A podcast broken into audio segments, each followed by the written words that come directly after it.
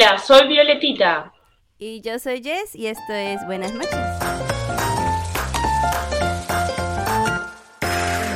Y bienvenidos sean a nuestro capítulo número, no sé, 17, tal vez. Chao. Quizás, tal vez, puede ser. ¿Cómo estás, Violetita? Bienvenida una vez más a tu bello espacio Buenas noches. Estamos re perdidas con los números, pero bueno, en algún momento. Bien, bien, por suerte. Vamos a hablar un poquito de que, bueno, ahora se nos acabaron ciertas temáticas que, que eran como que estaban bien marcaditas, así que tuvimos una, una dificultad para decir, bueno, ¿qué hacemos en el próximo Buenas noches? Algo surgió, así que vamos a ver de qué sale. El problema, yo, yo creo que el problema fue que comenzamos a hablar de One Piece y One Piece vino a, a romper toda nuestra estabilidad, como siempre. Y pues ya se nos comenzaron a complicar las temáticas, se nos movieron allá los capítulos que teníamos planeados, pero pues estamos felices aún así. Yo sigo cantando las canciones de Uta, honestamente, todos los días, así que no me arrepiento de nada. yo la volví a ver, pero en castellano con mis sobrinos, y la verdad, me sorprendí el, el doble el boom doblaje que le hicieron, la verdad. Así que bastante sorprendente la la, y la pasé bastante linda y me gustó mucho, así que más motivo para eh, estar ahí eh, cantando las canciones de Ut. Yo todo- no la he visto en castellano. eh, sí me gustaría verla, pero creo que ya no la vería yo en el cine. Lo que sí, ya escuché las canciones en español. Me parecieron muy buena la adaptación, la verdad es que sí me gustaron. Pero pues ya me tendré que esperar a, a tener eh, pues la película en algún servicio de streaming. Supongo que Crunchyroll la subirá en algún momento y pues ya allá la veré en español. Y seguramente en cualquier momento lo va a hacer, pero bueno, yo justo lo fui a ver con mis sobrinos y solamente estaba en la ciudad donde viven mis sobrinos, solamente está, estaba en castellano, entonces la vimos en castellano y la verdad no, no me decepcionó, me gustó mucho, la, la- creo que hicieron un excelente doblaje esta vez. Ay, Así que bueno, Qué bello, pues allá nosotros seguimos fangileando con One Piece, evidentemente. Pero pues ya nos toca grabar una nueva temática, como decía Violetita. A pesar de que se nos movieron un poco los planes, pues tuvimos que sacar uno debajo de la manga. Y Violetita me puso a prueba eh, esta semana, porque ella fue la que dio la idea. Y me puso a ver algo que me saca de mi, de mi zona de confort. Porque ya saben que yo suelo ver como que mucho anime de peleas, como de ese tipo, ¿no? Como más shonen. Y esta vez Violetita dijo, vamos a vernos un shoujo. Shoujo, shoujo. Ni siquiera sé pronunciarlo bien, honestamente. ni quién lo sabe pronunciar los japoneses. ah. Ya, ya Es quedó, ya quedó en claro que nosotras y el japonés como que no, no es lo nuestro. O sea, no sabemos si nos decimos- nosotros decimos shonen, pero no sabemos si realmente se, eh, lo estamos pronunciando de manera correcta. Así que tranqui. Eh, teníamos, habíamos dicho que esta semana íbamos a hablar de alguna serie, Ujú. serie corta, alguna que habíamos visto, y estuvimos pensando en varias. Y yo justo había visto, Ujú. hace una, la semana anterior, estaba aburrida en mi casa, quiero, digo, quiero mirar algo en Netflix, ¿qué hay? Ay, mira esto, es un- algo romántico, vamos a mirarlo, a ver qué onda. Y la verdad, antes de contar un poco la historia y todo, la verdad, me empecé a ver una comedia romántica y me terminé llevando una joyita porque cómo se fue desarrollando la historia es algo que no me que me sorprendió y fue un giro que quizás yo no lo vi venir. Y entonces por eso me gustó y se la recomendé a Jess, porque es como que supera un poco la idea de, eh, la clásica idea de, de- de comedia romántica. Entonces estaría bueno para analizarla y es una serie que aparece en Netflix, así que, y que es relativamente nueva, fue subida, o sea, por lo menos la subieron hace poco, eh, así que eh, se llama eh, Romantic Killer o Asesina de Romance, así que si no la vieron, bueno, vamos, vamos a spoiler bastante del tema, pero. La tienen posibilidad de mirarlo luego ustedes y tener eh, su propia, eh, no sería opinión del tema, pero a comparación de lo que te puedo decir, más allá de que sea un una comedia romántica, datos interesantes de la serie, porque fue serializada por la Shonen Jump, Ujú. fue serializado por la Shonen Jump Plus, es la versión digital. Ok. Así que más allá de que sea una comedia romántica, no salimos tanto del coso porque sigo siendo un shonen, amiga, porque depende de la, categorización demográfica en donde fue publicado. Y como fue publicado la Shonen, shonen Jump Plus, es, es un shonen, así que no, Sí, sí, es correcto. La diferencia eh, que es una comedia romántica. Sí, de hecho, este, pues como ya lo dijo Violetita, esta semana vimos este anime llamado Romantic Killer o La asesina de romance. Es una serie que fue producida por Netflix. Eh, cortita, 12 capítulos. al parecer, o como termina, podríamos decirse que tiene planes para una siguiente temporada. Obviamente ya saben que este capítulo de Buenas noches viene con spoilers. Vamos a estar hablando pues de todo lo que estuvo pasando en estos 12 capítulos en donde se desarrolla la historia. Así que van advertidos por si no han visto la serie. Y pues por si quieren saber más de qué se trata antes de decidirse a verla, pues quédense aquí pues porque vamos a estar hablando largo y tendido un ratito acerca de, esta, de este anime que nos tocó ver. Y la verdad es que yo tengo como que tantitos sentimientos encontrados con esta historia. Porque hay muchas cosas que me gustaron, me dieron mucha risa, al final de cuentas fue una comedia romántica. Eh, y aún así hay cositas que me, hacían como que tanto ruido, me enojaban tanto, que yo entiendo que era como que para que fluyera como que un poquito el, chiste, el chistecito de, de, burlarse de los clichés románticos. Pero aún así yo lo escuchaba y yo decía como que cómo me molesta esto que están diciendo. Pero bueno, ¿por qué no contamos primero un poquito acerca de qué va la historia, Violetita? Bueno, eh, tenemos a una protagonista un poco fuera de la línea de lo que es la típica protagonista de, román de una serie romántica. Es una chica que está más acostumbrada o criada, una adolescente más típica gamer, está más contacto con la parte, digamos, más, sería más masculina, digamos, sería lo que en Latinoamérica denomina, se denomina marimacho, porque es como que las cosas femeninas no le atraen, eso de los chimes, los chicos, maquillaje, los doramas, esa cosa tipo, no, ¿para qué? ¿Para qué? Si tengo videojuegos. eh, o sea, creo que, creo que Ansu en ciertas características creo que a, las, a los frikis no, no es como podemos sentirnos identificados un poco con ella. La, Es como que era, en la adolescencia ah, nos gustaban, nos traían cosas que estaban fuera de los canones, entre comillas, de lo que debería para alguien de su edad y de su género, digamos. Ella como mujer debería estar interesada en estas cosas, no en esto. Y es como que ella tiene esas tres cosas, como que te lo presenta desde principio. A ella desde el vamos nunca le interesó mucho el resto de las cosas, que digamos maquillaje, ser femenina o nositas o chisme, dorama o lo que sea. A ella le interesan tres cosas. Los videojuegos, los gatos, sobre todo su gato mascota, tiene su, lo ama sobre manera y me encantan las escenas que, que socializa con el gato, que el gato tipo, eh, ella toda enamorada, ah, tipo, ay, me, el tipo, la clásica de, de quererme suquearlo, apetarlo y todo, y el gato tipo ignorándola o poniéndole la mano tipo corriente y no saca rosa. Y la tercera cosa, que la entiendo, y me creo que creo que por estas cosas me siento ratificada porque yo también tengo una gata, los gatos son mis gatos favoritos, mis animales favoritos y todo. Y es, una cosa que ama comer que es el chocolate. Sí. Para eso los videojuegos, el gato, su, su gato y el, el, chocolate son sus necesidades básicas. Es como es simple que necesita esas tres cosas para subsistir. Pero bueno. ¿Qué pasa? Un día, sí, Sí. Ah, nada más quería comentar eso, justamente lo que decía Violetita, que desde la entrada creo que te ponen mucho como ese cliché, llamémosle, de el estereotipo de de otaku, otaku japonés, ¿no? o por lo menos de aquí como, llamémosle como de, en mi época les decían frikis, llamémosle otaku o gamer, ¿no? De que, y sí, igual súper identificada, así de que mi adolescencia lo que a mí me interesaba en, en vez de videojuegos eran ver mis animes, el chocolate que he amado toda la vida hasta la fecha, y eh, a ella le gustan los gatos, a mí me gustan en general todos los animales y eso es como que lo mismo, mis tres necesidades básicas. y con que esté cubierta de esas tres necesidades, ya con eso, no, no necesito más de la vida.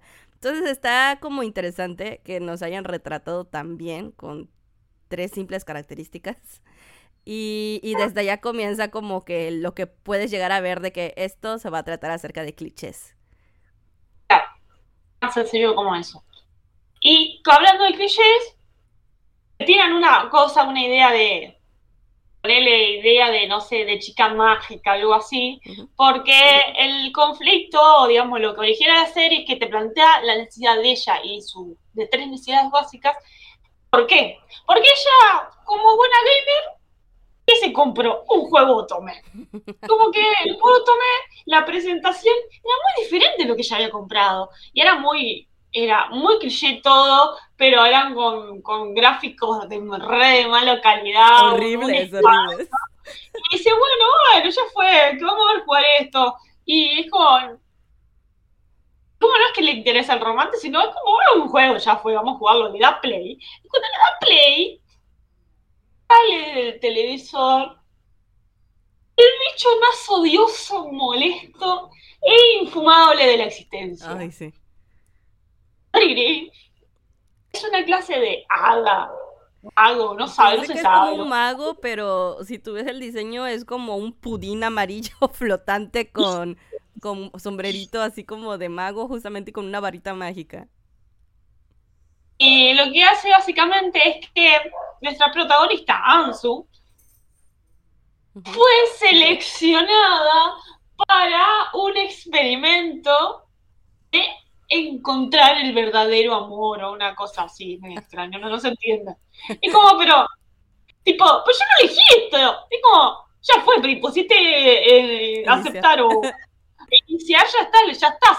Entonces, pero para eso te vamos a sacar estas tres cosas que amás, porque vos tenés en un momento tenés que elegir entre el romance y tu gato o el chocolate, vas a elegir tu gato o el chocolate. Entonces, como, no nos sirve. Tenemos que sacarte aquello que te, digamos, te desconcentra de tu vida romántica adolescente. Y, la, y esta es, es un momento muy, muy divertido de cómo se van dando las cosas. Eh, el odio que tiene encima, porque le quitaron todo.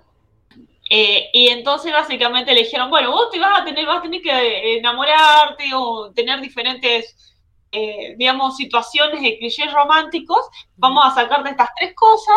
Además de que te van a tocar lo que, ella- lo que los japoneses denominan, eh, ¿cómo era? Ikiman, ¿cómo Ikemen, es? Eh, Ikemen. un Ikiman que sería un hombre guapo. hermoso. un hombre guapo, ajá. Un hombre guapo, tipo esos que sabes que no te cruzas todos los días y vas a empezar a relacionarte con ellos. Porque bueno, eh, sos una protagonista femenina y te vas a tener que tener tus propios harem. Claro. Pero desde el, desde el vamos, el bicho este horrible le dice, igualmente, vos más que heroína sos la anti, tenés más, más características de anti de, Sí. antiheroína porque, porque tiene un montón de, co- de, de cosas y, y su personalidad es bastante claro. Eh, digamos, entre comillas, no heroína, porque la heroína tiene que ser dulce, un poco ilusa, tonta, o cosas por el estilo Claro, que... llamémosle una heroína o una protagonista, creo que es lo que le queda mejor de un juego Otome. La clásica estudiante inocente que tiene ciertos accidentes porque es medio torpe pe- y eso hace que llame la atención de los hombres guapos y todo esto. Pero como ella es todo lo contrario a eso, pues le llaman la antiheroína. Sí, es, es, es... Y cuando empieza a pasar todo esto, dice, bueno, la nada se da cuenta que sus videojuegos, porque ella tenía, digamos, eh, más del todo tipo lo que sería eh, eh, de, de, de CD, esas cosas y todas las cajas donde tenía todos sus juegos, los empieza a abrir y empieza a salir. eh, resulta que estaban llenos de unas cosas de un bocadito de aire, de anguila, no sé qué. Entonces empieza a dar cuenta que las cosas están, están como, che, pero no me puedes sacar esto. Después todas las chocolates que tenía en su habitación, le quedan las galletitas, pero se le va el chocolate. O sea, en el momento que vi ese Sí. Poki sin chocolate, me dolió en el alma. Es que te digo, nos sentimos todos identificados con lo, con lo que le pasa. Y sí, le quitan por completo sus más grandes pasiones, como dice Violetita, los videojuegos. de repente sus chocolates todos desaparecen, todas las galletitas que tienen el chocolate, los famosos pokis, desaparece la mejor parte que es la que está cubierta de chocolate. E incluso al gato, eh, que es su mascota, Momijiki, creo que se llamaba, Resulta que ella baja corriendo con sus papás así de ¿dónde está mi gato? ¿no? Y en ese momento le dicen, ah, el gato está allá arriba, no, está acostado. Pero llega el papá de esta niña, le dice, ah, adivine qué, me transfirieron a trabajar al extranjero, a Estados Unidos. Y ella, pero mi papá trabaja para correos, o sea, ¿por qué lo van a transferir? Obviamente todo eso es gracias a la magia de la pseudo adita maguito o esto que, que, que intervino de Riri que hizo que se llevara a sus papás al extranjero y los papás deciden llevarse hasta el gato. Entonces esta niña se ve completamente privada de sus tres grandes pasiones en la vida.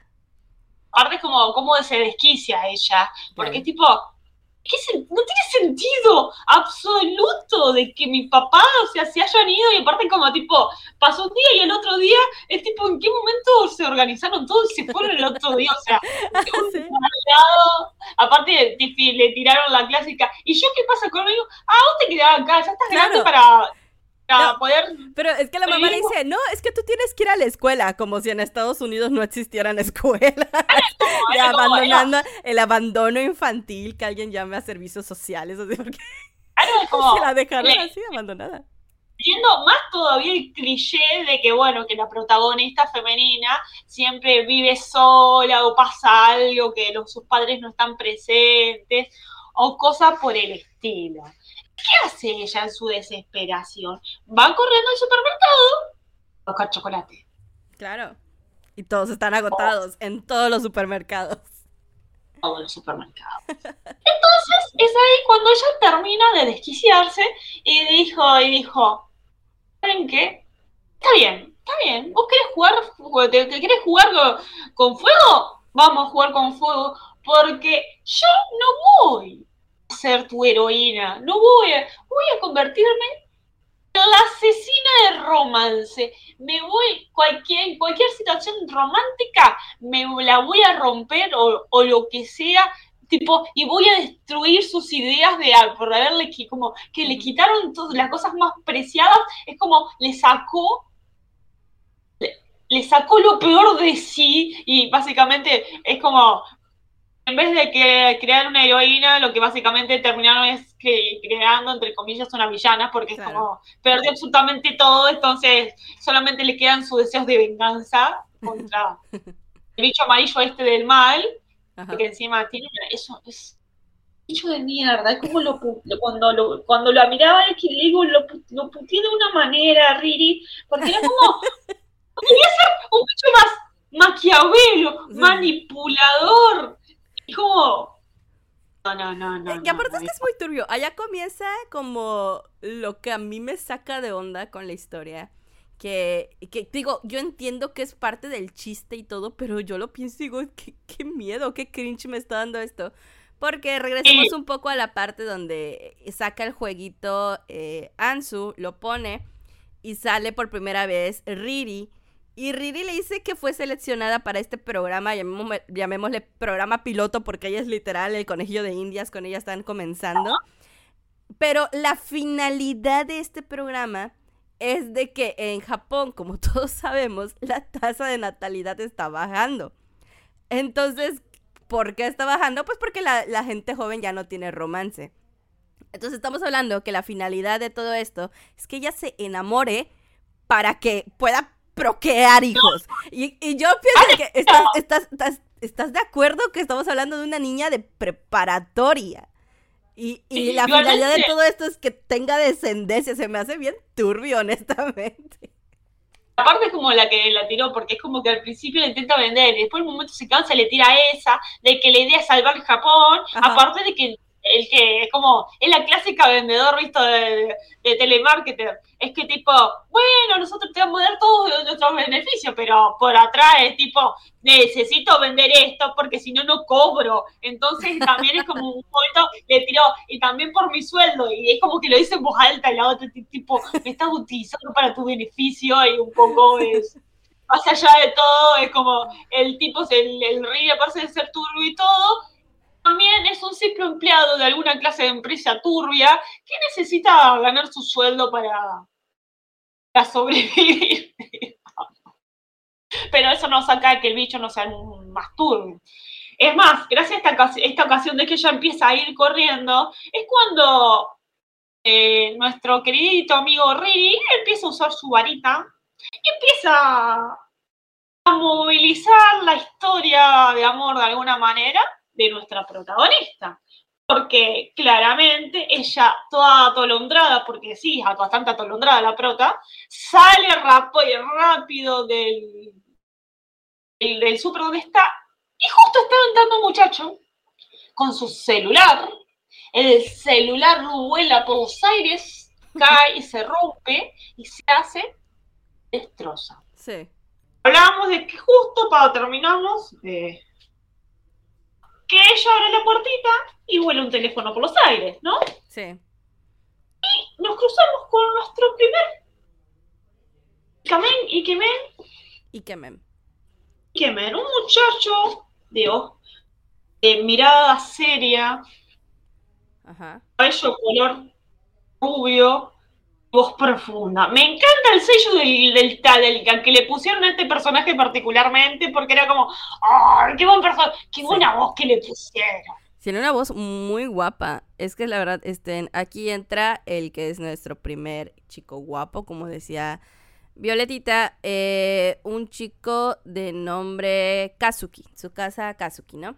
Pero literal, o sea, tú lo ves y tiene toda esa facha de ser el, chico guapo, ¿no? Y aparte, lo que me da risa es que vuelves a ver el clásico cliché de la chica eh, protagonista chocando así de manera inesperada con el hombre guapo. Y ella enseguida identifica, porque al final de cuentas ella es una experta en videojuegos, ella sabe cuál, cuál es la estructura de uno de estos videojuegos, o tome, y dice, ah, aquí están comenzando las dificultades. Y pues no, yo tengo que evitar a toda costa que se desarrolle el romance como quiere Riri.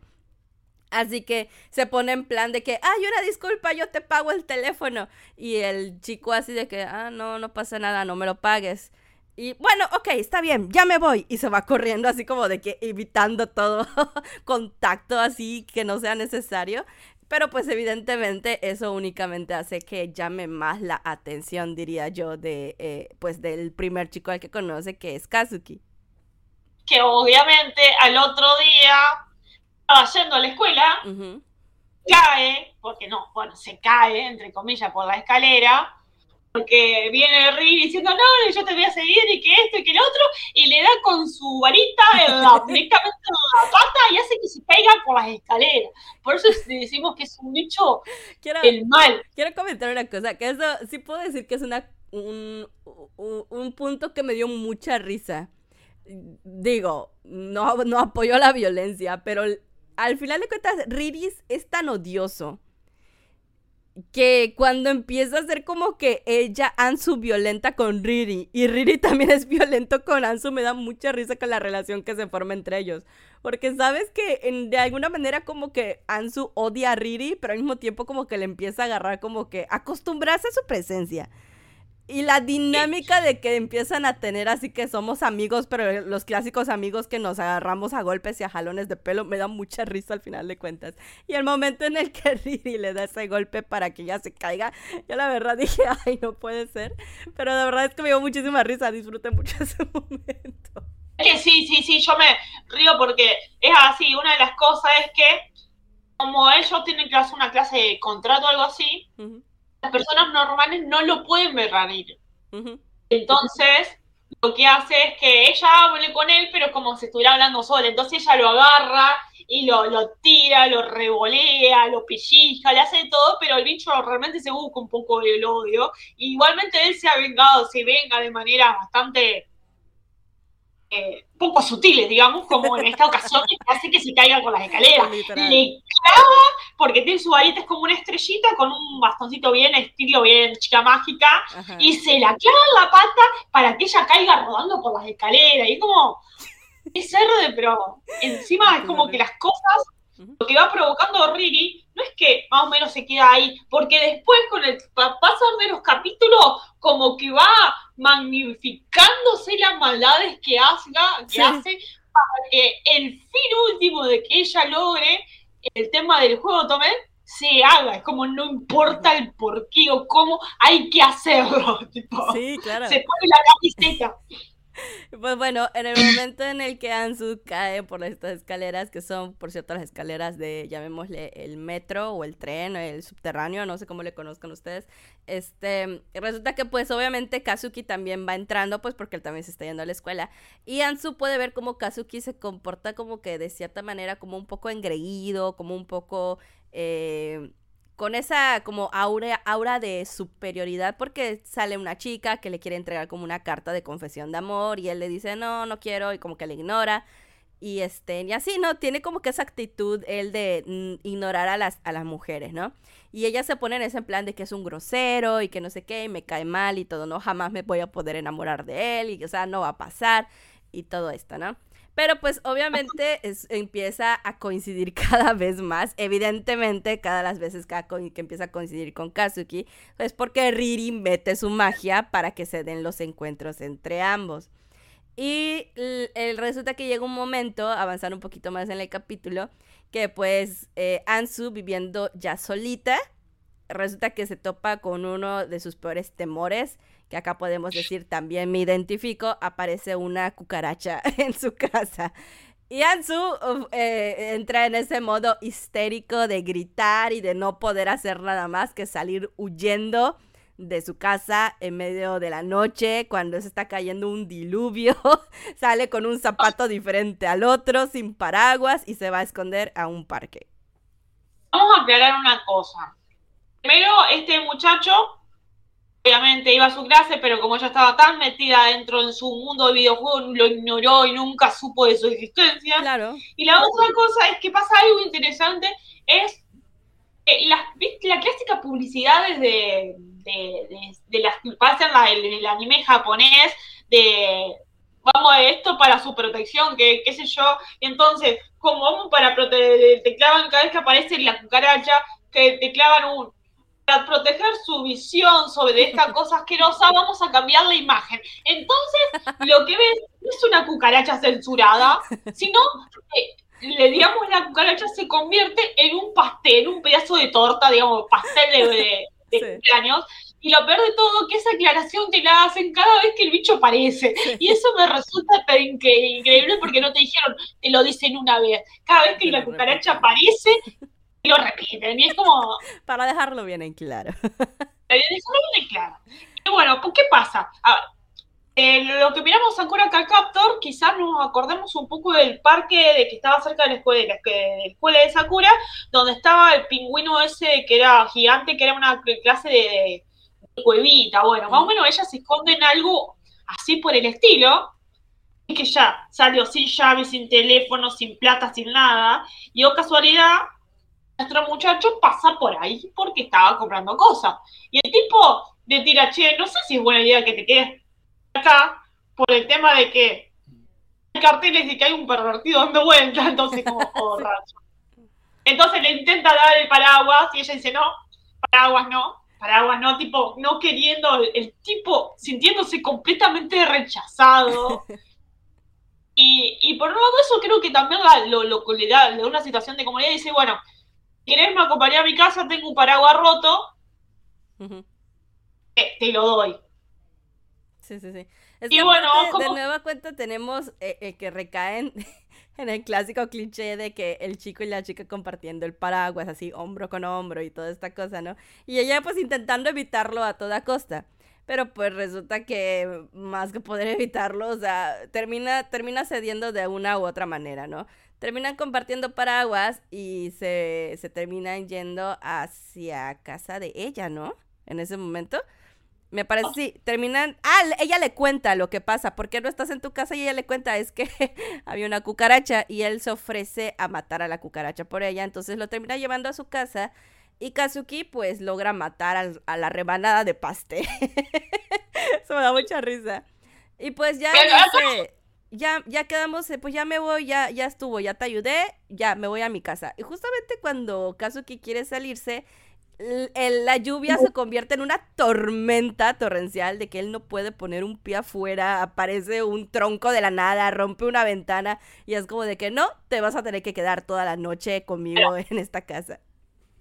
Lo que pasa, lo que pasa acá es un poco interesante porque no es que Ansu esté negada al romance y no le parece algo atractivo, cosas por el estilo, porque ella un poco a veces cae en esos clichés, ah, de, ay, me tocó la mano, cosas así, sino que el tema es que ella no quiere hacer algo que está obligada a hacerlo. Es como que ella tiene que como si fuera quizás hubiera pasado o esta escena en una ocasión X sin eh, la intervención de Riri, quizás ahí fuera otra cosa, pero como ella sabe que hay mucha intervención de Riri y no quiere que Riri gane, entonces como que ella misma se niega mucho a las interacciones o trata de cortarla como si sacar, digamos, sacarle importancia. Sí, claro. Pero pues bueno, al final se termina quedando toda la noche este chico en casa de Ansu. Se levantan al día siguiente. Eh, la parte importante de, esto es que ella dice, bueno, pero no voy a, voy a, voy a eh, estar entrar en situación anti-romance. y para eso se va y se cambia.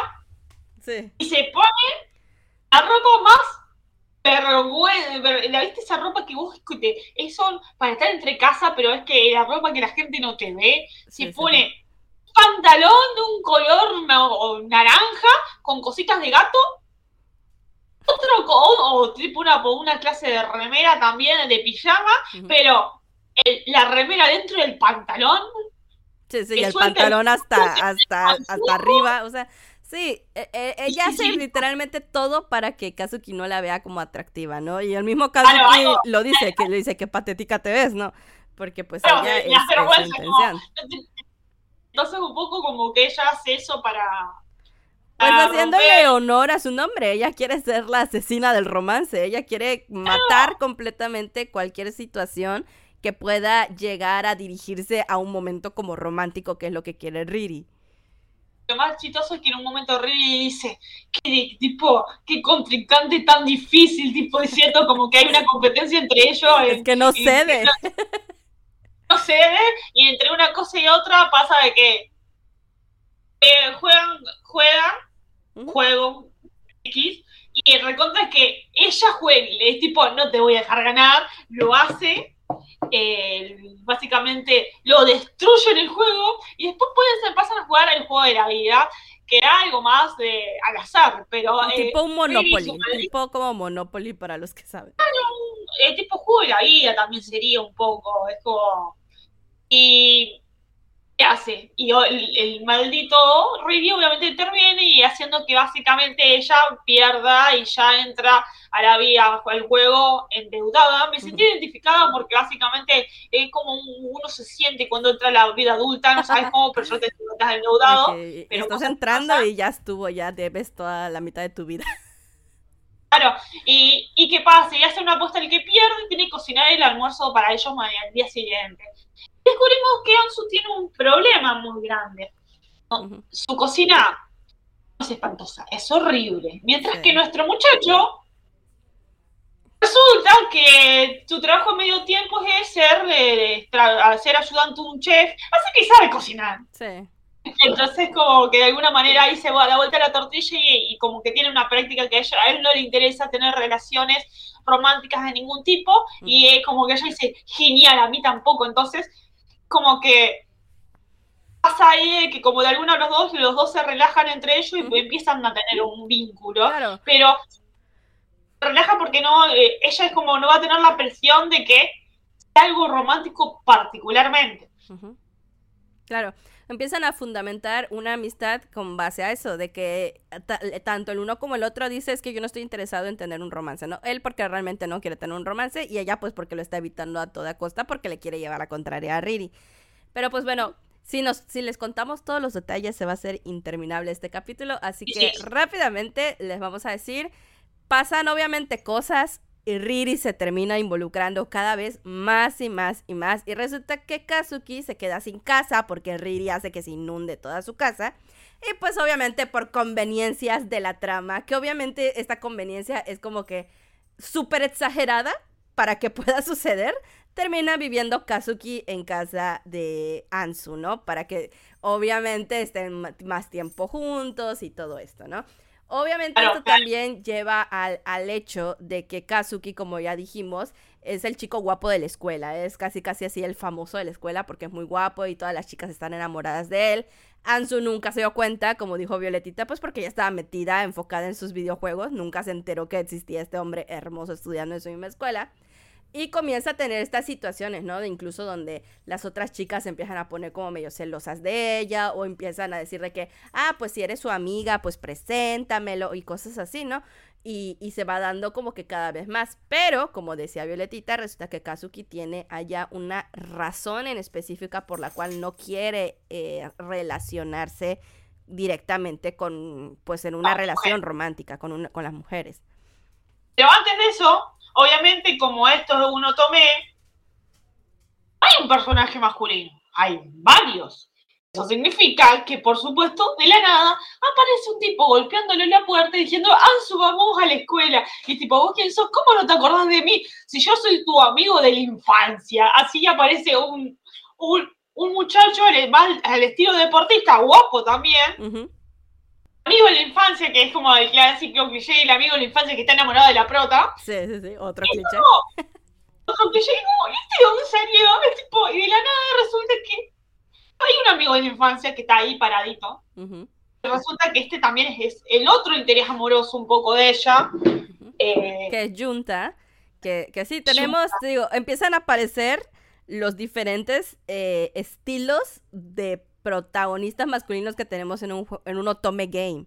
Para los que nunca han jugado un Otome Game, para, para si alguno todavía está en duda de qué, de qué estamos hablando, el Otome Game es este clásico videojuego de citas, donde tú eres la protagonista y se trata de que casi siempre de que eres la nueva en la escuela y te vas topando a diferentes personajes y tú lo único que tienes que hacer es tomar decisiones. Te preguntan, ¿quieres entrar a la clase o quieres escaparte conmigo a ver el, cielo? Y tú decides, sí, si quiero ir a la clase o no, quiero escaparme contigo. Y este ah. y dependiendo de las, las elecciones que tú tengas de respuesta se va desarrollando la historia y vas abriendo diferentes caminos. Y dependiendo de las de los caminos que tomes es con el protagonista con el que te vas a terminar quedando en una relación romántica al final.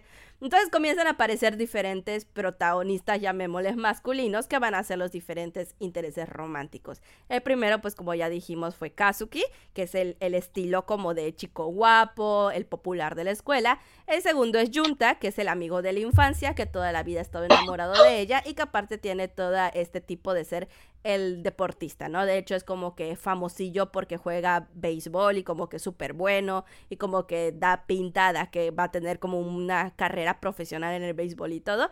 Y, y aparte también es muy, muy guapo, ¿no? Diferente estilo a Kazuki, pero ambos son muy guapos. Aparte también aparece otro que es el príncipe de la escuela, que es el chico rico. Exacto. Obviamente es tipo todas las mujeres o todos los hacen por para porque quieren acercarse a mí, no importa que hagan, es como, entiendo que está desesperado. Y lo que me, más me, llama la atención en sí, no es el tipo, sino su guardaespaldas que siempre está ahí dando vuelta. que aparte, que aparte el guardaespaldas tiene como Seiyu a la voz de Nanami Kento de Jujutsu Kaisen, la voz de, de, eh, de Yakuza Amo de Casa, que Dios, todos, todos amamos. Y allá, ¿sabes qué? Allá me di cuenta que ya soy una señora porque evidentemente estamos hablando de que todo esto es un drama escolar.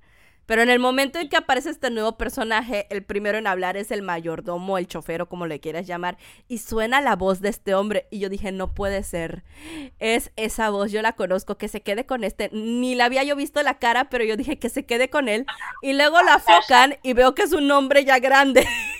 Y yo dije, a ver, y luego resulta que pues es el chofer. Eh, realmente el interés romántico es el niño para el que trabaja, otro chico de preparatoria que va a su misma escuela, niño rico, eh, súper popular también, con aires así como de la nobleza y todo. Y es cuando yo digo, ya soy una señora. Yo ya no me fijo en el niño rico de secundaria, yo me imagino, en yo, me, yo me voy al chofer, al hombre guapo que le maneja el coche. Aparte que aparte del tipo, es como la voz de la, de la del sello que es que digamos, Nanami, el de Fumetsu, es como, tiene una voz muy particular. Es re sensual su voz. Exacto, yo la, pero la recontramos. Bueno, también hablamos de Red, eh, Gordon, el que creó básicamente a Auta. Auta, que también es él, también es él. Sí, claro. Eh, es, un, es, un, el tipo en red es más que nada un Frank que más que otra cosa, pero con la voz de la Nami, como, bueno, ya fue todo, pero bueno. Y entonces ella empieza a tener como diferentes aventuras, desventuras con cada uno de los personajes.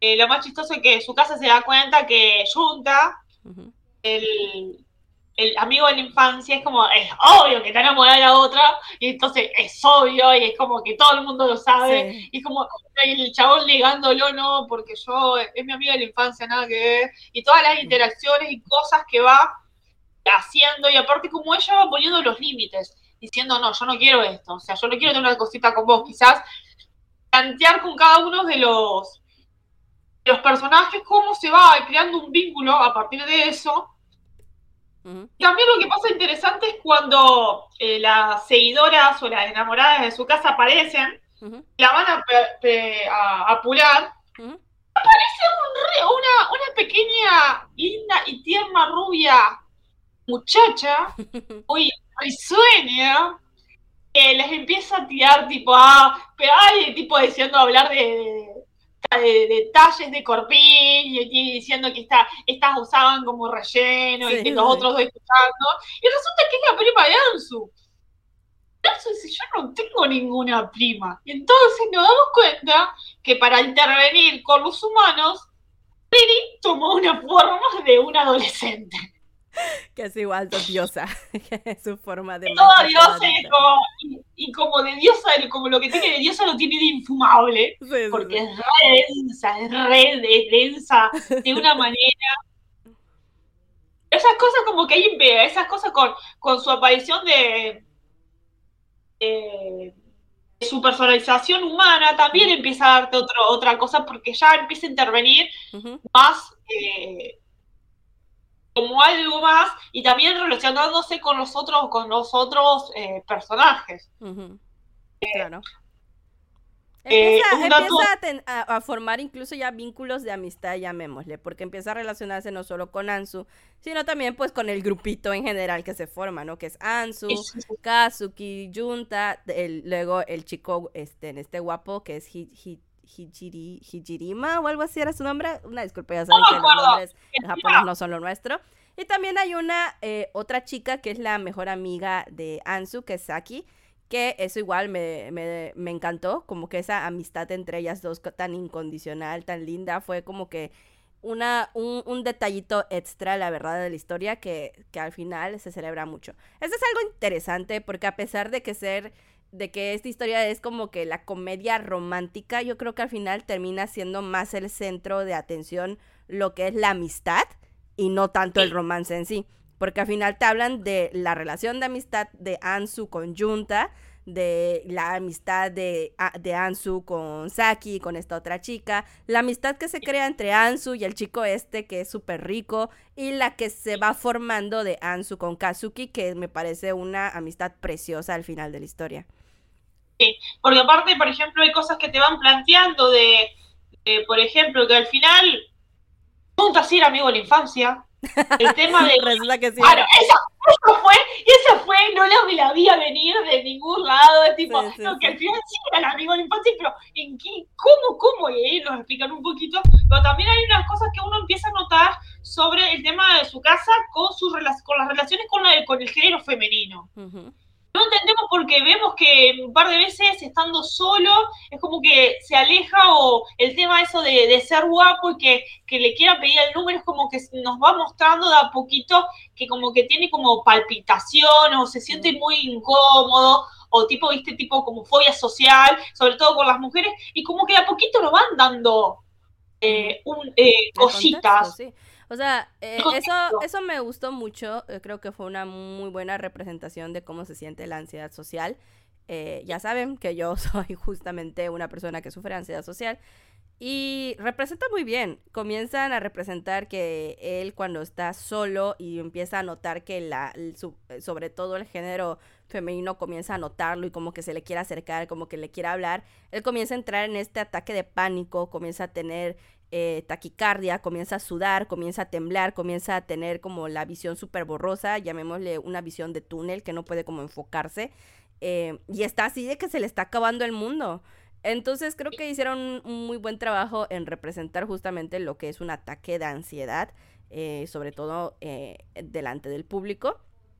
Y pues empiezas a entender que hay un contexto detrás de de por qué Kazuki se, se comporta como se comporta, porque eh, ciertamente suele ser como muy grosero cuando una chica se le quiere confesar, se le quiere acercar, pero con Ansu ves que es, más relajado, puede como que hacer bromas, puede convivir como de una manera como más normal. Entonces dices, ¿qué, es, que hay de diferencia, no? Y pues empiezas a entender que eh, la diferencia es que Ansu nunca, bueno, en su intento de llevarle la contraria a Riri, nunca intentó acercarse a Kazuki de esa manera romántica, sino que simplemente lo trató normal como una persona cualquiera. De hecho, en su primer encuentro huyó de él, literal, con lo del teléfono. Y pues él empieza a agradecer justamente eso, que al fin haya encontrado una persona que no esté como acosándolo, atosigándolo, sino que le respete su propio espacio y le diera como sus propios tiempos y todo eso, y así es como van formando una relación de amistad, porque obviamente hay todavía un tema más turbio detrás de los traumas que tiene Kazuki. Aparte de cuando, la, cuando ellos se cruzan en el tren y la chica hasta le deja la, le deja la carta, él, el, amigo le pregunta por qué no lo acepta y él dice algo claro, no le quiero dar absolutamente ninguna pista de esperanza. y entonces había un montón de actitudes de él, nos dejan picando o nos dejan un poco dudando del por qué actúa de tal manera, y es como, che, no está bueno esto, pero es como, al final se va resolviendo, pero creo que ese tema de, la resolución de eso, vamos a dejarlo para lo último porque creo que es, es la joya más, más, creo que lo más eh, interesante e importante de, la serie, a mi parecer. Sí, sí, claro. Eh, y bueno, entonces tenemos al chico rico que termina trabajando sin necesidad en el supermercado donde ella está trabajando porque quiere conocer, entender la normalidad y eso me hizo acordar mucho a a Orange Club. Eh, Club, sí. Justamente que tipo, esto, estas cosas de plebeyos hay que, hay que probarlas, entonces como tratando de que, a ver si... Eso, te digo, al final de cuentas, eh, eso es como parte de la comedia que está manejando esta historia y que causa al final mucha risa porque notas lo forzado que es para burlarte del cliché.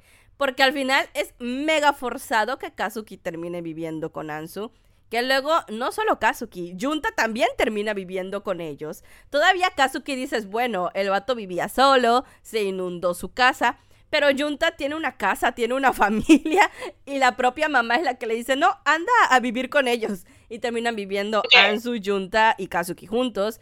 También la, la, la, la situación forzada de que este niño que es rico, que no tiene ni una sola necesidad en la vida de trabajar, en un, en un combini, o sea, como en un, llamémosle, un Otso aquí en México, un 7-Eleven, como le quieran decir, termina trabajando con Ansu en una de estas tienditas. Tiene todo este tipo de situaciones forzadas, ridículas, pero que suelen pasar en los shoujo, en los románticos, en los juegos otome. Entonces es una forma muy buena de burlarse de ellos, pero pues que hacen parte de la comedia de la historia. Otra de las cosas es justamente esto de Junta. Ella se cruza con amigas del primario y se pone a hablar cosas de la vida y nombran a un amigo de la infancia de ella de que se mudó y que perdió el contacto y ella lo nombra por su apodo. No me acuerdo si era tonto, tanto o algo así. Tonta, nombre tonta, tonta porque era el nombre que tenía como en sus videojuegos. Claro, entonces para ella era tonta, listo. Y entonces le dicen, ¡ay, que habrá sido él! Y tipo, ¿te acordás cómo se llamaba? No. Y otra dice, no, se llamaba así. Y resulta que su nombre era el de Junta. Y es como, la otra queda como con cara de... De cómo va a ser el mismo. ¿Cómo va a ser el mismo? Y ahí después Rini nos dice que él realmente, todo lo que dijo de Junta es cierto. Lo único que hizo es intervinió mágicamente para como eh, eh, tipo, insertar acá el cuadro donde te reencontrás con tu amigo de la infancia después de años. Básicamente, lo tipo, che, esto, esto es pérdida de tiempo, ni de cortar esto porque básicamente hizo como que ese encuentro ya se hubiera pasado.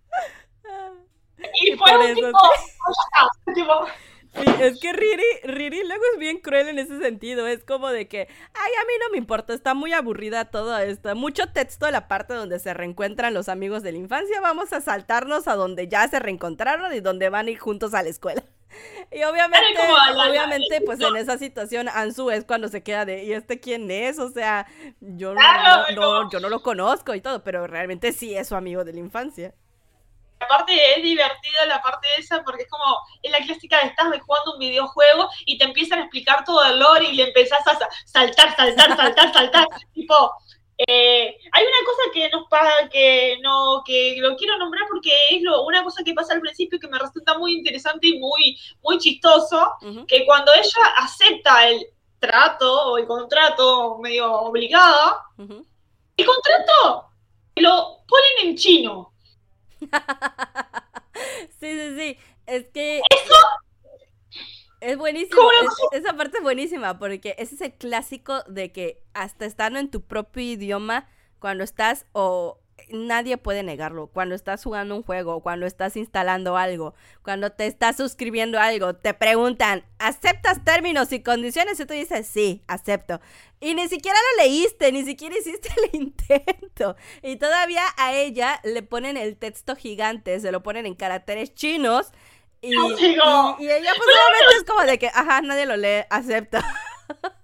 aparte es tipo, pero está en chino, ¿por qué me pusiste? No, tipo, no leíste la, la cosa de condición, pero está en chino, ¿cómo lo voy a leer? No sé chino. Y como que utilizando eso, y cada dos por tres le tira el, tipo, bueno, pero lo decía en el contrato, ¿no leíste el contrato? Y es tipo, maldito Rini, ¿no es que no leo chino? Como trae maldades de Rini, como se convirtió en chica, también se convirtió en chico. También. Y en un momento se, le ocurre que quiere tener una cita con ella y la va arrastrando por todos lados, acoso, y, y se los cruza a todos, o sea, se los es como que provoca que se los cruza a todos los otros. Obviamente, eh, su casa como que actúa un poco normal, que se sube, sube al cine con su amigo, y pero el, el, cuando aparece Junta aprovecha y le da un beso en la mejilla la, la, cara de la desesperación de Junta es, creo que es, es, lo más, digamos, porque es como que el que está enamorado de ella es Junta, entonces como esas, esas reacciones de, tipo, no, y de llorar y, escaparse y esas cositas. Pero lo que pasa es lo siguiente, volviendo al tema de Junta, que bueno, que le dicen, ah, pero eso yo estoy, entonces estoy hablando con él. Es como que ella se da cuenta, le manda un mensaje y le aparece. Las amigas lo ven porque él cuando era chiquito era un casi un gordito de anteojos, un poco con... Eh, el cabello larguito, que no se le veía la cara y todo esto. No, también una persona un poco más, más retraída, tímida. Y entonces como que dijeron, bueno, pero vamos a hacer el reencuentro. ¿Por qué no le decís que venga? Y pasa el reencuentro. Y él aparece. Y todo está, el grupito del amigo de ellos, realmente es como que estaba un poco molesto con, con Junta o con Tonta por el tema de que había hecho amigo de Ansu y los otros estaban celosos, entonces como que no lo trataban bien y las cosas no habían terminado del todo bien entre ellos. Y él y, siempre desde el principio te nombran un personaje que es como el amigo de Ansu, en un momento es una apuesta de nombrar tu primer amor y qué sé yo, y él lo dice una, le hizo una estupidez, creo que la maestra de primer grado, una cosa así, y después en un momento cuando aparece Junta, él se enoja y se va y qué sé yo, y tiene una conversación y le dice, mentí por eso, porque mi primer amor siempre fuiste vos, y es como... Sí. Y Ansu queda como, eh, pues es que claro, Ansu al final de cuentas, eh, desde niña siempre fue como fue y nunca se dio cuenta. El clásico nunca se dio cuenta de que estaba enamorada de ella. No es que su vida estuviera exenta del romance, llamémosle, o de intereses románticos. Es que ella no se daba cuenta, no le daba ni interés. Aparte es como que dice, primero, al mundo ella se entera de que él estuvo, estaba de novia y engañó a la novia. Y dice, ¿por qué iba a salir con un infiel? Una cosa así, le tira como, le tira, le tira bardo, porque es como que eso también es interesante y me gustó mucho, de más allá de las declaraciones de la gente, ella es muy clara con lo que quiere o lo que siente o con sus vínculos, porque es como, más allá de eso, de que yo no tengo... Eh, eh, de que ella no tiene interés romántico hacia ciertas personas con este, este personaje en particular, ella mantiene su amistad y es tipo, y tipo, bueno, qué, malo, qué mala onda, te rechacé, y es como que después hacen chiste un poco de, uy, ya rechazaron a este, y es como que Ansu no es que lo rechaza y lo odia o lo evita, sino como que mantiene su vínculo porque para ella es un amigo preciado, y eso es lo que me gusta mucho de la, de la protagonista.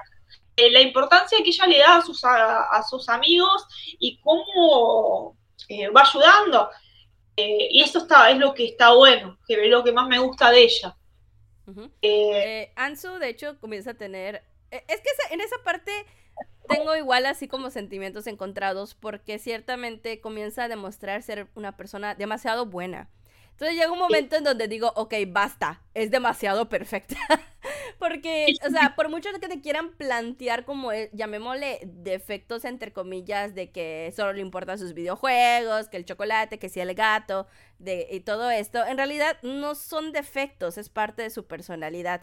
Y todo lo demás sí son atributos buenos, de que es súper leal con los amigos, es de que de que yo los voy a defender ante cualquier cosa. Si tienes un problema, yo soy la primera que va a saltar a defenderte, yo soy la primera que va a creerte. Entonces llega un momento donde dices, ok, me cae muy bien, realmente le agarré mucho cariño a la protagonista, pero llega un punto donde termina siendo extremadamente irreal lo perfecta que es con, sus relaciones con los demás. Incluso cuando te están diciendo de que ella todo el tiempo fue como muy eh, viviendo en su propio mundo, porque pues para ella siempre fue como que más importante sus videojuegos y todo eso. Es como que un poco mm, que choca como las ideas de que ella vivía siempre pendiente del videojuego y del gato, pero al mismo tiempo es súper buena con las relaciones sociales. Entonces como de que, oh, bueno, eh, entiendo el punto, pero a veces como que sí me, me hacía ruido que fuera tan perfecta en ese sentido. Antes de seguir, creo una de las cosas que es interesante hablando de este punto es, eh, nos cuentan cuando Saki, la mejor amiga de ella, descubre que está viviendo con los otros dos en la casa. Y, ahí nos tiran un flashback de su amistad y cómo arrancaron su amistad, un poco siendo dos personas todo completamente opuestas, porque Saki es una chica femenina, que, o sea, es como más una clásica de chica adolescente promedio, digamos. Y que cuentan que cuando en años anteriores eh, ella tuvo, se, estuvo saliendo con un chico de año superior, es como que ella quería ir con lento porque el chabón le, dijo que estaba enamorado de ella y que era muy correcto, entonces le, dio la posibilidad. En un momento lo lleva a la casa porque iban a estudiar y el chabón se le tira encima y ella dice, no, yo no quiero esto, yo quería venir a estudiar. Y el tipo es como que resulta ser una basura que empieza la clásica de expandir rumores y un montón de cosas. Y hasta que ella se entera y interviene, y es como que es tipo, y, porque el chabón este crea rumores, muy clásico, y ella es la primera que le dice, no, pero Saki, decime qué pasó, yo te creo. Entonces, esto es bastante interesante para lo que viene posterior, por el tema de eso de de cuando estás en una situación de acoso o algo del estilo, es como el que una persona te diga, yo te creo, contame, yo te creo, es algo re importante, que es algo que después más adelante lo van a retomar y que, quizás es eh, bastante importante. Es cierto de que toman como que ella tiene un montón de cosas, pero al mismo tiempo yo creo que han sido bastante egoístas con sus cosas, pero es cierto que la hacen como un modelo amiga muy perfecta. Es como, aunque tú tienes sus cosas que supuestamente no son tan buenas, que son negativas, pero al mismo tiempo es como, son lo que la hacen ser. Claro.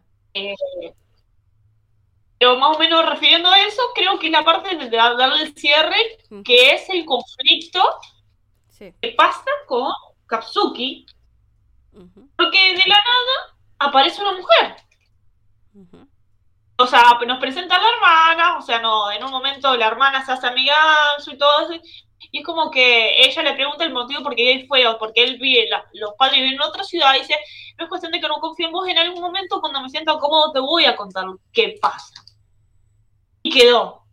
Resulta que tiran como que hay algo raro de con una mina, una mujer con él. Pasa. Y de la nada se cruza con una mujer que está buscando a Katsuki. Y ahí nos damos cuenta el motivo de por qué él estaba tan lejos de su casa y todo eso es porque estaba siendo acosado. Mm.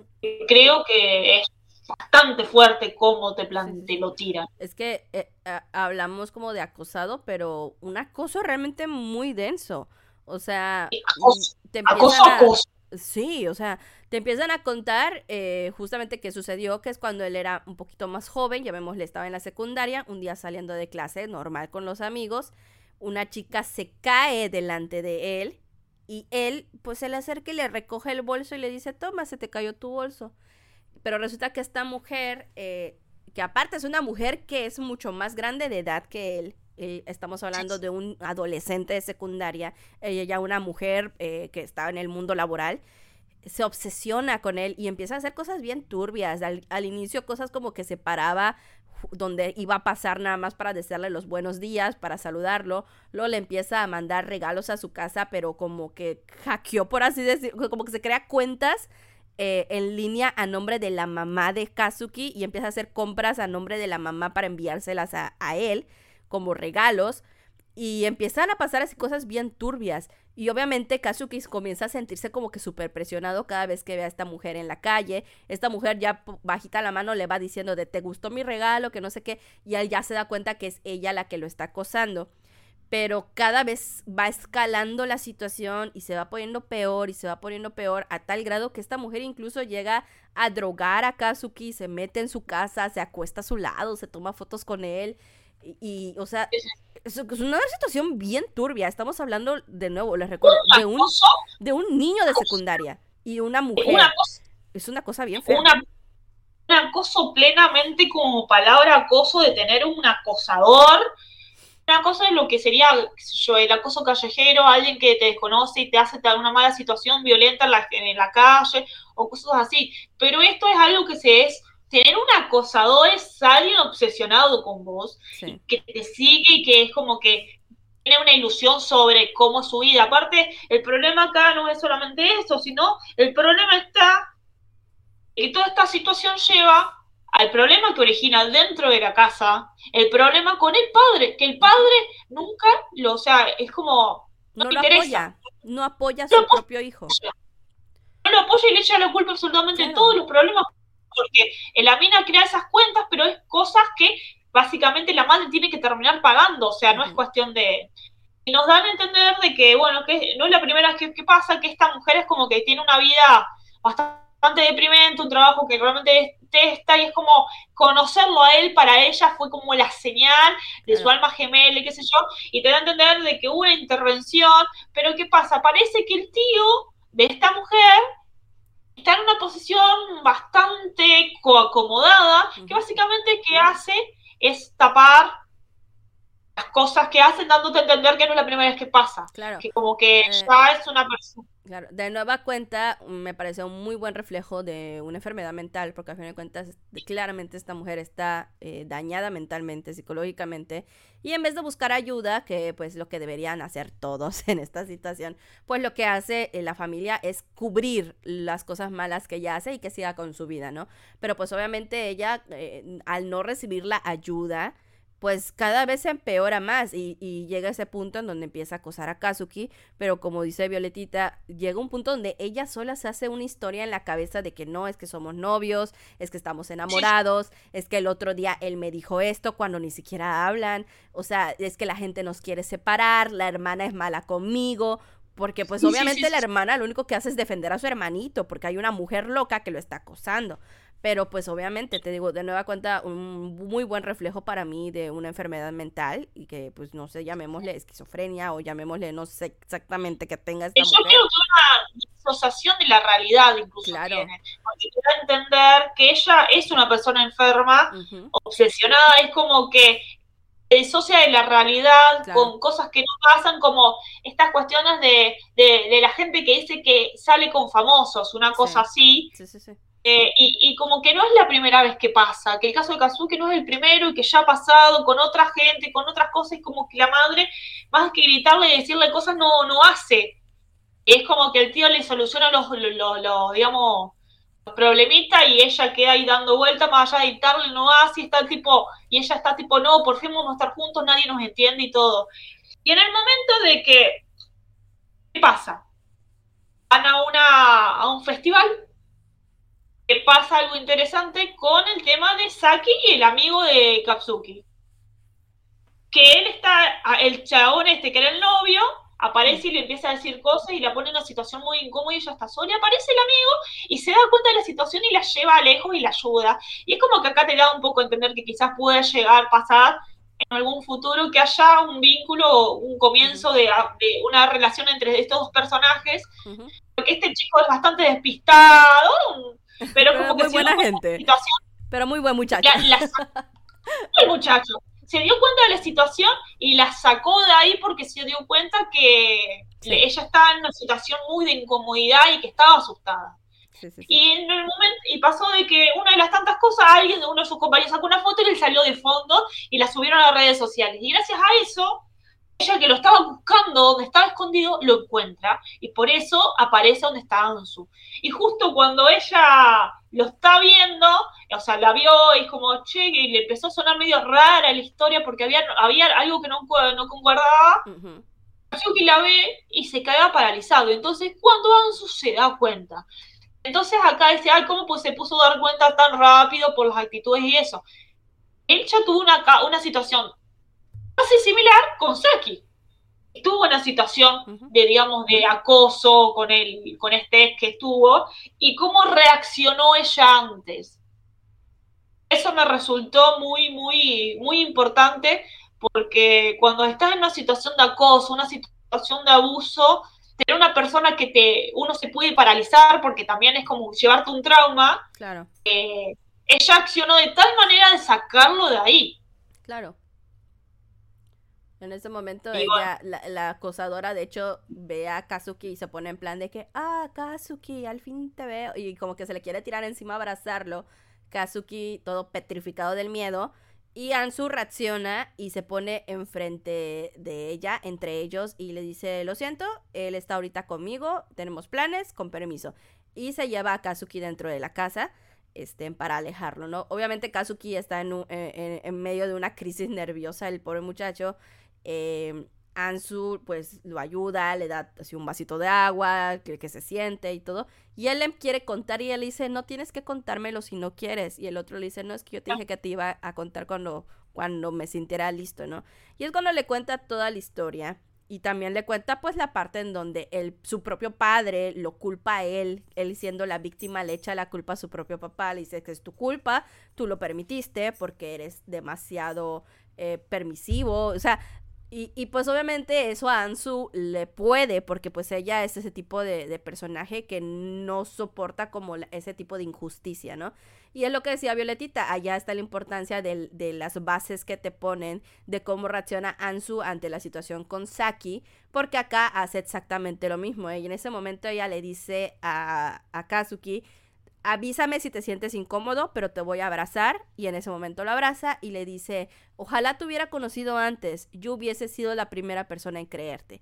Y es como que en ese momento Kazuki pues, se quiebra porque dice, al fin alguien que, que, que, o sea, que se pone de su lado en primera instancia, sin, sin cuestionarle, sin decirle y cualquier cosa, ¿no? Al fin alguien que, que, que puede llamar realmente una amiga porque aparte creo que esto eh, creo que es importante, por eso creo que recomendé esta serie, justamente por esto, más allá de la parte de la comedia, justamente esta segunda parte de la historia, por el tema justamente de los casos de acoso, de abuso que sufren ciertos personajes, justamente esta importancia de cómo ella les cree y los apoya, porque creo que durante la adolescencia creo que hemos pasado la mayoría por ciertos casos de, este, de esta índole, y es como que uno no habla o nadie nos cree o o cuestiones por el estilo, y la importancia de que una víctima sea apoyada y que le crean. y Katsuki le contó a su familia, a su mamá y su hermanas de la que pero su papá no. Y es más, le echó la culpa a él. Entonces, es toda esta cuestión de, bueno, pasó esto, me tengo que ir, porque si no te voy a salir, vas a salir vos involucrada. Y Ansu dice, no, vos te vas a quedar. Porque esto, no, no vamos a permitir que esta mujer eh, siga haciendo lo que está haciendo. Es como, basta de esto, hay que hacer algo para cortar con esto. Eh, esa escena de, de, de, Ansu abrazándolo me resultó algo muy importante, como una víctima de acoso, es como, como incluso los hombres pueden ser víctimas de acoso o abuso. Es como, eso me gustó bastante para decir no solamente las mujeres sufrimos esto, los hombres también, y como sos hombre te la tenés que aguantar o, un montón de otras cuestiones y ahí entendemos un montón de las actitudes que él tuvo con otras, otras chicas que estaban dando vuelta, el por qué no aceptó la carta, porque es como, o por ejemplo, eso de cómo te va eh, explicando de por qué la, todas las reacciones que tuvo con Ansu fueron particularmente importantes, porque básicamente el día que él le, rompió el teléfono, la mina le había conseguido ese teléfono, entonces básicamente lo saludó que la mina lo volviera a contactar. O cuando ella se cayó por la escalera y él no tuvo, él, ella se paró para que no lo ayudara y evitaron que sea algo como un algo de inicio amoroso, fue la misma situación que tuvo con la mina esta que originó el comienzo del acoso. Y eran, fueron pequeñas cosas que Ansu fue rompiendo y poniendo límites que hizo que él se sintiera seguro y esto lo de Ansu lo hizo inconscientemente, lo hizo porque que no quería que le más romance ah, claro. su vida. Y, entonces eso hizo que él podía confiar y sentirse un poco más relajado y a veces cuando una persona sufre una situación de abuso o acoso, estas pequeñas cosas es básicamente son un montón. Entonces está bueno que hayan dado el giro a esta comedia con esta manera. Eh, y ya vamos a un poco al, final de la serie donde pasa donde la mina quisiera que decide. El problema ya no es la familia, el problema es Ansu. Claro. Es donde la cosa se pone un poco turbia. Eh, todos los amigos y gente conocida de la nada reciben un mensaje de Ansu. De que. De que la vayan a ver a su trabajo. Vayan a ver a su trabajo y ella ya se había ido. Y resulta que parece que esta mina había contratado a, a gente para lastimarla. Eh, y resulta que estaba el hermano de Saki, que en un momento aparece y resulta que un chabón que, bueno, un, tipo más grande, que tiene que... un malandro, un malandro. Un malandro, sí. Pero un malandro no malo, digamos, simplemente un malandro, un tipo de, bueno, me agarró la espina y tuvo su pasado y se cruza con que estos chabones, a los chabones que lo contrataron, los conoce y aparte de darle una buena tunda, aparte también aparece el, guardaespaldas barra chofer con voz de Bananami sexy, ahí empiezan a resolver y a, y atar cabos. Ella dice, yo no mandé ningún mensaje. Y a lo que y ahí por lo menos a mí me, me planteó una duda interesante, es tipo, que la mina le choreó el teléfono y le mandó un mensaje justo, no para, es como para decir, bueno, ya que ustedes están todos acá, Katsuki está solo y me puedo acercar, una cosa había pensado. Igual pensé lo mismo, pensé lo... Yo dije, seguro es la loca que intervino el teléfono para que él se quede solo y la pueda ir a buscar. Igual pensé lo, mismo. Yo pensé, lo, pensé. Y después, bueno, resulta que no. Y después pasa de que, bueno, camina, ya se desquició del todo. ¿Y qué pasa? La busca Ansu y dice, bueno, esta es la persona con la que eh, me está impidiendo estar con Katsuki y ahí es cuando se desquicia, o sea, si no se desquició ahora, se desquicia más todavía, que es cuando, como una buena, una buena persona con un problema psicológico, podemos hablar sociópata o lo que quieras, ataca a Ansu físicamente y estamos hablando de que la cosa a ella y la intenta, digamos, matar. Claro, ya se vuelve algo eh, agresivo y aparece, aparece, esta chica ya con un arma blanca para intentar asesinar a Ansu. De hecho, sí le logra hacer un corte, y de hecho un corte en la cara, que me impresionó que pusieran esa escena. Yo pensé que no, iban a lograr cortarla o algo así, pero me impresionó que sí eh, lograr, eh, metieran esa escena donde la corta. Y pues obviamente eh, se logran dar cuenta a tiempo los demás de que algo anda mal y salen todos en busca de, de Ansu. Y el primero en encontrarla es Kazuki. Kazuki al fin logra eh, ir un paso más allá del miedo que le tiene a esta mujer y logra enfrentarla, logra gritarle que está harto de ella, que no quiere saber nada más de ella, no quiere volver a escucharla, que no quiere que le, que le, dice cómo te atreves a haberle hecho daño a Ansu, a mis amigos, o sea, realmente al fin puede eh, expresar Kazuki todo lo que él este, quiere decir en realidad. Y también en ese momento lo que hace Ansu es con todo y que está herida se pone enfrente y dice que ella no le importa, ella no va a perder, ella, ella va a ganar delante de, de la acosadora esta loca y regresa como que esa idea de que ella es eh, sí la antiheroína, pero al mismo tiempo termina siendo la más heroína de todas, ¿no? Tiene ese, ese tipito de protagonista de videojuego. aparte lo que está bueno también es, eh, es esto, de cómo Katsuki cuando la ve primero está entra en shock, pero después cuando ve su herida, como que eh, hay algo que lo moviliza a salir de ese miedo, y que a veces cuando estamos en situaciones traumáticas, creo que es muy real eso de que a veces si hay otra persona que está en una situación igual peor que nosotros, creo que eso nos motiva a, a, deshacernos de nuestro miedo y ser valientes y enfrentar la situación, que es algo que realmente pasa, de cuando eh, me da más miedo el, el malestar o bienestar de otra persona que el mío, entonces ahí él pudo lograr salir, romper de ese, de ese círculo vicioso de, de, de miedo, de acoso, y, es como que ahí la agarran, porque encima ahí la agarran, la mandan en un loquero. Sí, sí. En ese momento pues ya logran detener, llega la policía, detienen a esta chica y todo esto, la llevan pues eh, presa, llamémosle, y esta vez el que es el tío influyente ya no logra hacer nada, o mejor dicho, decide no hacer nada, porque resulta que el niño rico, que era el tercer interés amoroso de Ansu, pues obviamente él tiene más poder, tiene más contactos y amenaza al tío rico eh, influyente y pues él ya decide no ayudar a la sobrina. Y pues ella queda encerrada en, ya vemosle, no sé si era como un manicomio o si era la prisión exactamente, no sé exactamente qué lugar era, no especifican. Eh, resulta que recibe una nueva visita, esta, esta chica, la, la acosadora, que eh, recibe la visita de Riri. Riri literal se le aparece eh, y mientras que durante toda la serie Riri se mostró como súper sonriente y como una hadita estresante y todo, de repente se le aparece en su forma humana a esta chica con una expresión que realmente le da miedo y le dice, ¿cómo, cómo te atreves tú a tratar así a las personas? y parece que algo hace Riri en ese momento. Eh, no te dicen exactamente qué pasa, pero siguiente escena aparece Riri delante de Ansu y tienen allá como algún tipo de conversación y le dice, ah, sí, no te preocupes, no sé qué. se molestan como suelen molestarse como siempre, pero termina despidiéndose Riri de Ansu.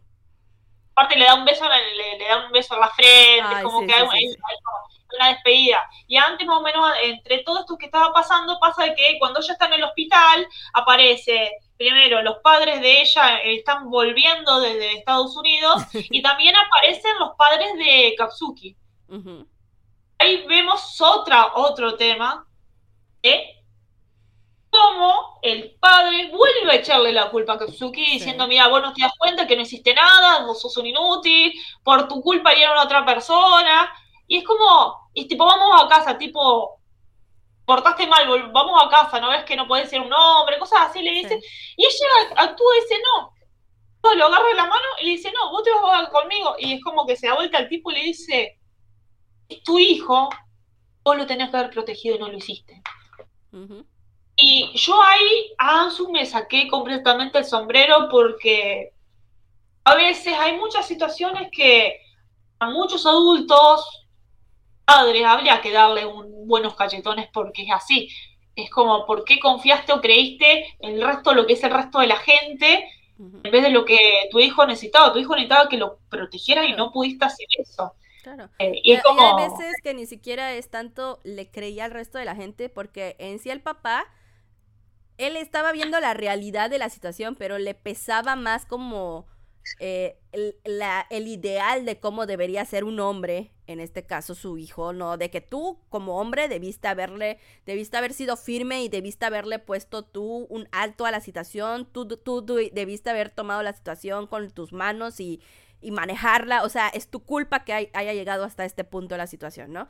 Y, eso es a, veces lo que, lo que más duele, ¿no? Ni siquiera es como que te hayas comido el, chisme o el rumor o algo que haya, que haya dicho gente de fuera y no te hayan creído a ti, sino que realmente el papá sabía, estaba viviendo y sabía tal cual lo que estaba sucediendo y le importó más un ideal al, a apoyar a su hijo. Y pues eso obviamente dañó muchísimo a Kazuki. Y pues sí, también un aplauso a Ansu que, que se le paró enfrente al señor y le dijo sus verdades. Es que a veces sí es difícil un poco, pero también es esa cuestión de que a veces cuando una persona está en una situación de acoso, una situación de abuso, situación de violencia, no es tan fácil con, che, basta, porque no, termina así, o decir, poner los límites, o diciendo por qué no le dejó claro a, la mujer esta que no quería saber nada, que estaba equivocado y que un montón de cosas. Claro. Y, no paró igual. No, nunca paró porque no estaba obsesionada con su idea y, y sus cosas. Y bueno, y eso creo que me resultó una escena bastante importante y, y, es como, de alguna manera, también creo que eso ayudó a liberar a Katsuki y que eso hizo que se diera cuenta de que para él es más que importante y que admitiera, pudiera darse cuenta que se dio cuenta que realmente está, ella le gusta, que se estaba enamorando de ella. Ok, sí. Eh, tenemos allá un Inter que ya es tirando para el final de la historia, en donde, como decía Violetita, regresan los papás de, de Estados Unidos al enterarse que su hija pues estuvo herida en, esta, en este incidente. Y regresan y le entregan videojuegos, le entregan chocolates, le entregan a su gato y ella está de que oh, en la felicidad máxima y está y en ese momento dice, "Un momento, porque tengo todo lo que yo quiero, o sea, ¿dónde está Riri? Riri me había confiscado mis tres grandes amores de la vida hasta que yo no me enamorara, o sea, no no fuera un éxito esto y pues yo no todavía no estoy en, en una relación ni nada.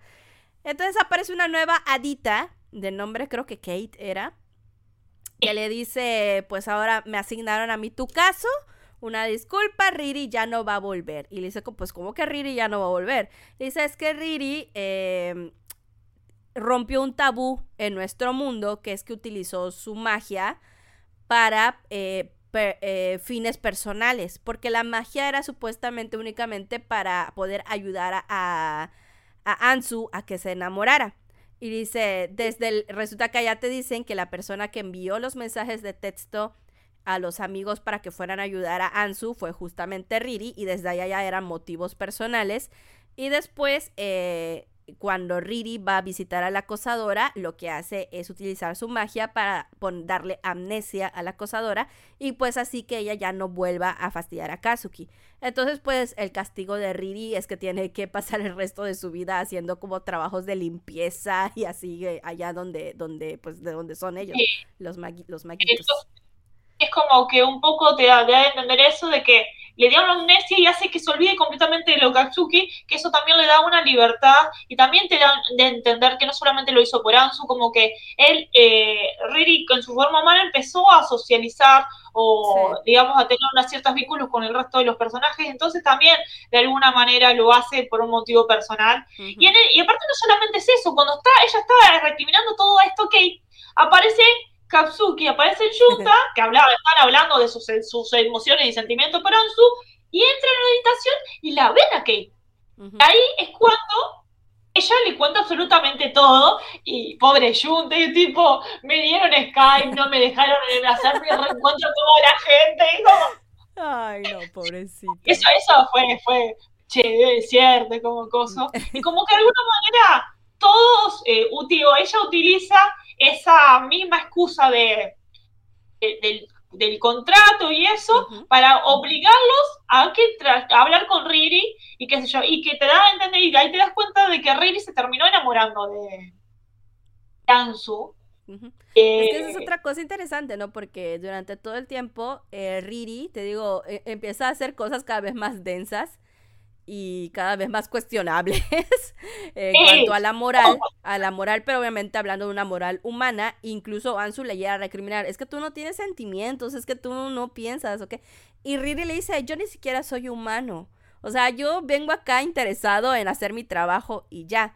Pero al final de cuentas, el convivir no solo con Ansu, también convivir con Kazuki, con Junta, con el otro amigo el rico que no me sé su nombre, pues al final eso hace que Riri comienza a tener sentimientos más humanos, comienza a divertirse y comienza a, a, a, ser parte del grupo. Y, y, pues justamente llega a este momento en donde Ansu le eh, amenaza a Kate y le dice, utiliza tu magia para que Riri se quede con nosotros, porque yo no voy a dejar que te lleves a Riri. Y Kay le dice, es que no puedo, o sea, no, no se puede. Y le dice, porque mi magia es únicamente para ayudar a que te enamores. Y Anzu le suelta la bomba. ¿Y qué tal si te digo que hay un 0.001% de probabilidad que Riri sea mi interés amoroso? Y pues allá entra como que en un vacío legal. Y pues Kate ya no le queda de más y pues cumple el deseo de Anzu y deja que Riri se quede en el mundo humano. Y es como, es como, eso fue ese, ese vacío legal que usó, fue, fue muy interesante porque es como, justamente eso de que, bueno, en esa cita supuestamente era para probar, que, que tuvieran una cita y todo eso. Y creo que fue un momento donde Riri quiso empezar a tener más algo más y empezar a, querer experimentar otras cosas de los humanos que simplemente ser un pañito dando vueltas. Sí, es que Entonces, es la primera vez que, que, que, tomar hasta el bubble tea me da así una ternura. Ay, no, es que es bien lindo. Sí, sí, es que es bastante infumable porque es re infumable Ready, no. Eh, nada me va a sacar eso, pero me gustó mucho ese vínculo que terminó formando, no solamente con ella, sino con el resto, y que de alguna manera el final te lo deja un poco abierto, de, de todos yendo a la escuela, él siendo un humano, de alguna manera, pero que no te dice, bueno, Ansu eligió a alguien. Eh, es como que la historia sigue continuando y sigue siguen caminando y quizás esa comedia romántica se convirtió en otra cosa, más de vínculos, más de amistad, más de, de otro tipo de cosas, que por eso me gustó tanto y me gustó mucho ese final, de que no necesariamente siempre tenés que terminar con un novio o un romántico. Pero yo creo que yo creo que se encamina a una segunda temporada tal vez, porque no solo queda abierta la posibilidad de que Ansu al final no se termine enamorando tal cual de nadie, sino que todos al final fueron eh, vínculos de amistad los que formó. Pero sí te dicen que Kazuki pues sí este, empieza a tener sentimientos románticos hacia Ansu.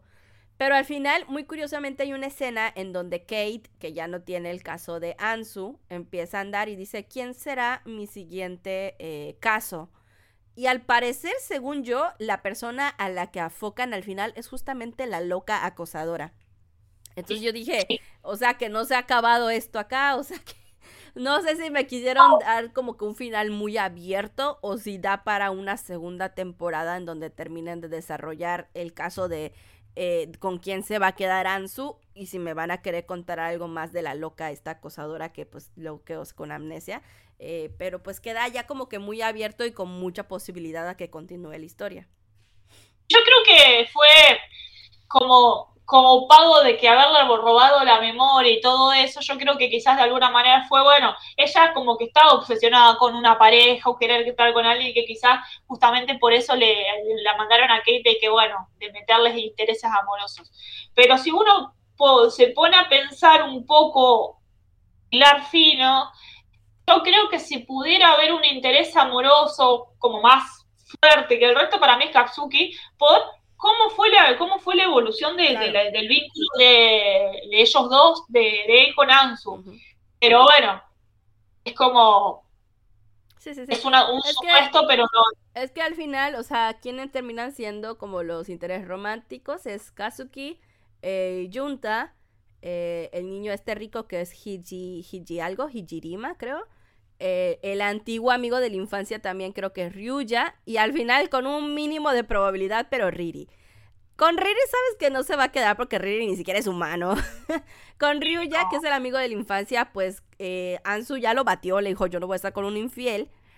Y luego están los otros tres que fueron como los intereses románticos, pero el niño rico eh, desde el primer momento fue más como amistad lo que se formó entre ellos, porque Ansu de plano no le gusta a este niño, eh, y él mm, no es que le guste Ansu, simplemente no está acostumbrado que alguien no esté obsesionado con él.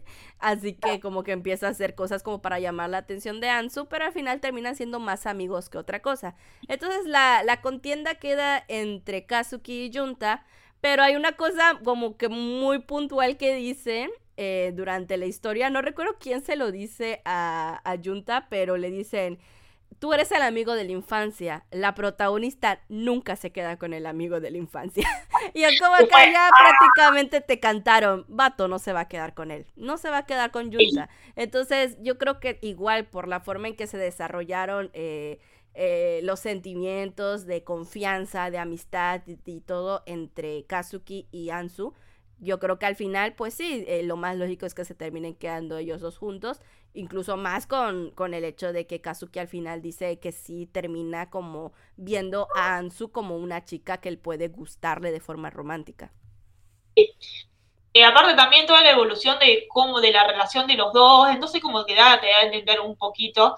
Quizás no, no se muestra mucho lo, el, quizás lo que piensa, lo que siente realmente románticamente Ansu, pero creo que para él, eh, para ella es más importante un poco el tema de la parte de, la, de los vínculos de amistad que quizás los románticos, pero te, es como que te la deja abierta y tampoco te, eh, es como que te la cierra, pero es muy interesante cómo se dio todo el desarrollo. También después creo que ellos creo que eh, no nunca terminaron de descubrir de por qué, quién fue que intervino, que fue el, el nene rico por eso me resultó y me gustó mucho la serie justamente por eso, porque al principio la serie te presenta una, una, cuestión, y al final te la cierra de otra manera. Y entonces por eso creo que es una joyita, porque tiene un par de, cosas o enseñanzas o, de vínculos que al final en sí no se encierra solamente en el cliché de un algo puramente romántico, sino no vas más allá, vas más allá con el tema de los vínculos y todo ese tema que me resultó realmente muy lindo. Sí, ciertamente, eh, te digo, yo ya comenté durante el capítulo las cosas que no me terminaron de encantar, pero en general fue una buena sorpresa haber visto eh, Romantic Killer, me divertí bastante, lo me la vi en dos días, como le dije, está cortita, son 12 capítulos, está en Netflix, creo que cualquiera puede llegar a verla en un fin de semana que tengan allá tranquilos, se van a divertir un rato, y pues es como que para, para, para, para relajarse este, en, en un momento es que tenga. es una serie disfrutable para mí, para mí es entre un 7 y un 8, es cierto que hay ciertas cosas como que, que no están del todo, que no te terminan de gustar, pero no es una mala serie, pero para mí es una joyita justamente porque se va de lo común, que al final que te lo presentan siendo tan cliché y al final no lo termina siendo, entonces son esas cosas que uno encuentra, joyitas que encuentran por ahí, que quizás uno no, no, le presta atención o lo deja pasar y está bueno a veces ver algo diferente. Eh, y que sobre todo eso, de que a veces el tema de las comedias románticas, ay, siempre se tiene que quedar con alguien, y a veces no necesariamente. Eh, crear vínculos también puede ser que también me, o sea, yo los reshipeo a Ansu con eh, pero eso no significa que vayan a terminar juntos. Pero me gustó mucho su vínculo, cómo se fue evolucionando del, primer momento eh, hasta cómo termina la serie. Pero, pero también eso de que no haya como un eh, como elegido eh, porque ella quizá no está preparada para un vínculo de ese tipo, no hay nadie en este momento que quizás lo vea de esa manera. También está buena eso, de que no siempre tiene que terminar la prota en pareja, como que no, no siempre la respuesta es el noviazgo, hay otro tipo de vínculos que son igual de importantes y que incluso más fuertes que el tema del, puramente romance, digamos. Y pues bueno, eh, si ustedes no han visto esta serie, pues esperamos que le puedan dar una oportunidad. Y si ya la vieron, esperamos que nos cuenten qué tal les pareció. Les recordamos que estamos en redes sociales como arroba buenas mochis para que nos sigan, nos dejen comentarios, quejas, dudas o cualquier cosa. Ya saben que nosotros los leemos con gusto. Y pues llegamos al final de este capítulo. Esperamos que lo hayan disfrutado muchísimo. Violetita, como siempre, muchas gracias por tu compañía y por tu tiempo. Y lo mismo para vos, Así que muchas gracias por haberlo. Espero que, hayan disfrutado nuestro análisis de esta interesante serie. Eh, si les copó, den una posibilidad porque tienen, tienen un montón de, buenas cosas, de mucha, eh, mucha cantidad de risa porque yo me reí tanto con esta serie, la, me la empecé a mirar en un día o en un, o sea, me senté y en, la empecé a ver y la terminé en un rato. Entonces, no es muy larga, digamos, que digamos. La comedia está muy buena, la verdad. Pero la te reís mucho con las situaciones muy ridículas o cliché o, todas esas cosas que por lo menos una serie que se disfruta y para pasar el rato está, está más que bien. No vamos a decir que es la obra de arte porque no lo es, pero es una serie que quizás puede pasar desapercibida, pero tiene sus cositas interesantes para, para mirar. Así que bueno, esto es todo. Gracias a vos, Así que nos vemos en, en un próximo episodio y serían unas muy buenas mochis para ustedes. Buenas mochis.